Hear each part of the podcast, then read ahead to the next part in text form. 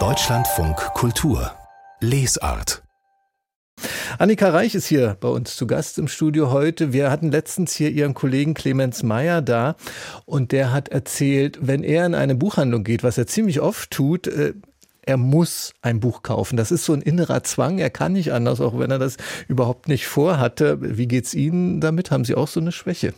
Ja, bei mir ist vielleicht sogar noch ausgeprägter. Ich bin schon froh, wenn ich nur mit einem Buch da wieder rauskomme. Manchmal sind es auch Stapel und die verlagern sich dann neben mein Bett und neben die Badewanne und im Wohnzimmer. Überall liegen die Bücher. Und jetzt kommt es vielleicht noch schlimmer, denn wir kriegen jetzt auch noch Empfehlungen dazu, zu dem, was Sie vielleicht dann so finden. Empfehlungen von dem Münchner Buchhändler Christoph Seelmeier von der Buchhandlung Kolibris. Guten Tag, Herr Seelmeier.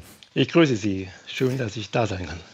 Ja, dann äh, setzen Sie mal Frau Reich und uns alle auf die Spur.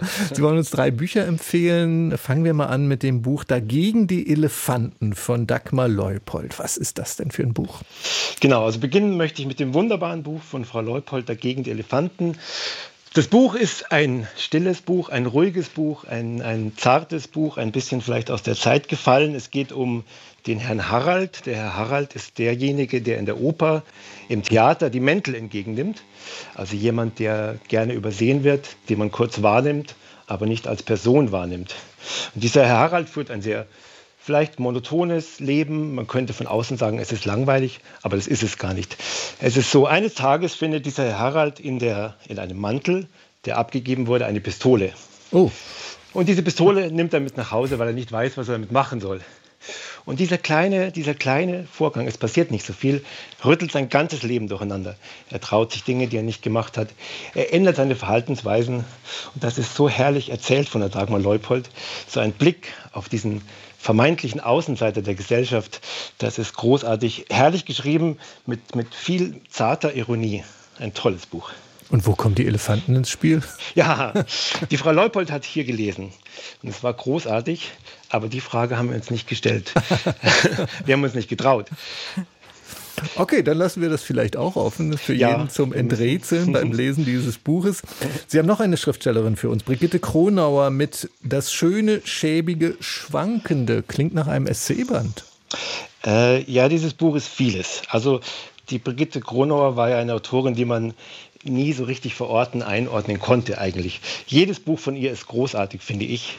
Jedes Buch ist ein Universum und das schöne, schäbige, schwankende ist das letzte Buch von ihr, das sie vollenden konnte.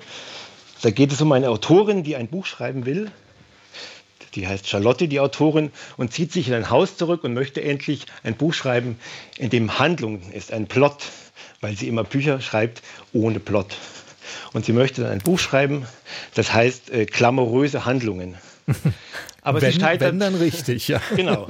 Da sieht man schon den Witz, den die Frau, äh, die, die Brigitte Kronauer immer hat. Mhm. Sie scheitert auch in diesem Buch kläglich mit diesem Vorwand. Es ist so, es sind eigentlich 39 Kurzromane, 39 Novellen. Es sind immer Darstellungen von Menschen an Wendepunkten. Das Buch ist wirklich viele Bücher von der Frau Kronauer. Es ist eine Fundgrube. Es ist großartig.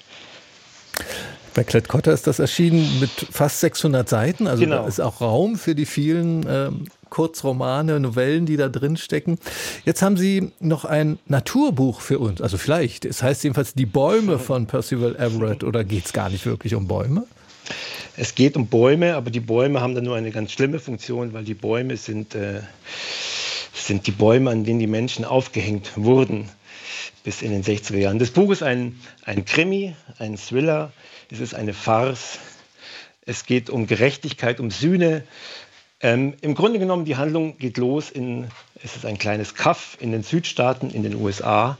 Dort werden drei ähm, weiße Männer ermordet und relativ schnell wird klar, die wurden aus Rache ermordet. Es gab dort in diesem Ort, Money heißt der Ort auch noch, gab es einen Mord an einem Jungen, einem schwarzen 14-jährigen Teenager, der gelyncht wurde. Und diese, dieser Lynchmord wurde nie gesühnt. Diese Leute sind davongekommen, es wurde nichts, nichts gemacht, äh, kein Gericht hat sich damit befasst. Und dann ist es so, es zieht immer weitere Kreise. Diese Lynchmorde weiten sich aus auf die ganze USA. Es sind immer Rachemorde an ehemaligen Tätern. Und das ist großartig. Es ist ein Krimi, es ist ein Thriller, es ist, man glaubt es kaum, unglaublich lustig, es ist grotesk, albern.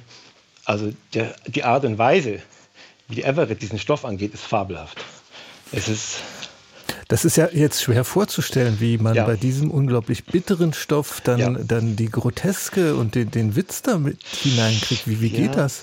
Das ist die große Kunst dieses Autors, das macht er in allen seinen Büchern. Ähm, er hat einen unglaublich schwarzen Humor. Es gibt Szenen, weil diese, diese Morde in den USA ziehen immer weitere Kreise. Ich glaube, die groteske Szene ist, wo ähm, Donald Trump sich unter seinem Schreibtisch verstecken muss, um sich zu beschützen vor dem Mob, der auf ihn eindringt. Also man merkt, es ist albern, aber in diesem ganzen, hinter dieser ganzen Komik wird einem irgendwann auch klar, warum die Debatte in den USA heute noch so geführt werden muss, weil eben so viel nicht aufgearbeitet wurde, so viel weggesteckt wurde. Das ist schon tolle Kunst. Der Roman Die Bäume von Percival Everett, übersetzt von Nikolaus Stangl im Hansa Verlag, erschienen bei Dagmar Leupold, will ich noch ergänzen, bei Jung und Jung. Genau, bei Jung und Jung dieses Buch erschienen äh, und Frau Reich, wenn Sie sowieso immer mit Stapeln aus den Buchhandlungen rausgehen, würden Sie jetzt wahrscheinlich alle drei nehmen, oder? Ja, am liebsten natürlich. Dann danke ich Ihnen sehr für die Empfehlung, Christoph Seelmeier von der Münchner Buchhandlung Kolibris. Vielen Dank und noch einen schönen Tag. Wünsche ich auch. Dankeschön. Wiederhören.